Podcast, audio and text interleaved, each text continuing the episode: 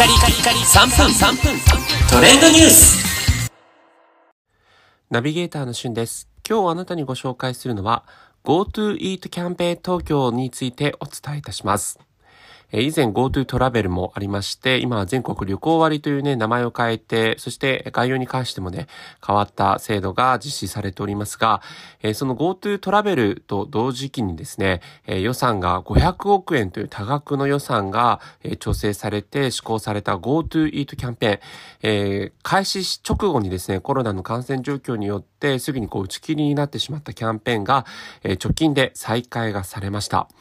こちらですね、GoTo Eat ということで、飲食店で使える食事券が、えー、もらえるというキャンペーンになっていて、その還元率としては25%のお得分なんですね。なので、例えば、えー、この食事券に関してアナログとデジタルと2つあるんですけれども、えー、アナログ食事券の場合は1万円購入で1万2500円分。デジタル食費券は8000円購入で1万円分使えるというような制度になっております。このね、25%分が、まあ、東京都の予算というか、国の予算というか、そういったもので、えー、実際に、えー、設定されるということもあって、えー、非常にお得な制度になっているんですが、えー、2つともですね、え、抽選という形になっているのと、アナログ食事券に関しては先着順という形になっているので、まあ、全員が使えるという制度にはなっていないというところなんですね。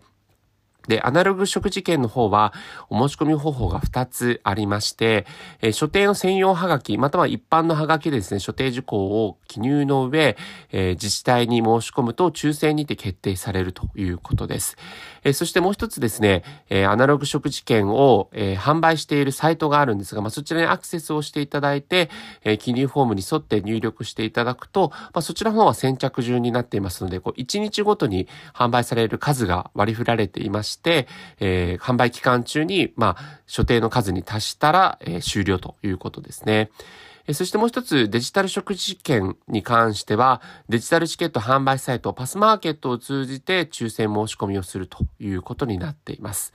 で、1人1回2セットまで購入可能ということになっているもので、まあ、あの、8000円分かける2の1万6000円分ね、えー、購入ができたりとかいうのがデジタル食事券の場合はできます。でこちらですね、都民の方以外も使えますので、まあ、東京でね、食事をするご予定があったり、東京に訪れるご予定がある方は、ぜひ、あの、申し込んでいただいてもいいかもしれません。えー、注意事項等々がね、いろいろありますので、その辺あたり、ぜひ注意して申し込んでいただければと思います。それではまたお会いしましょう。Have a nice day!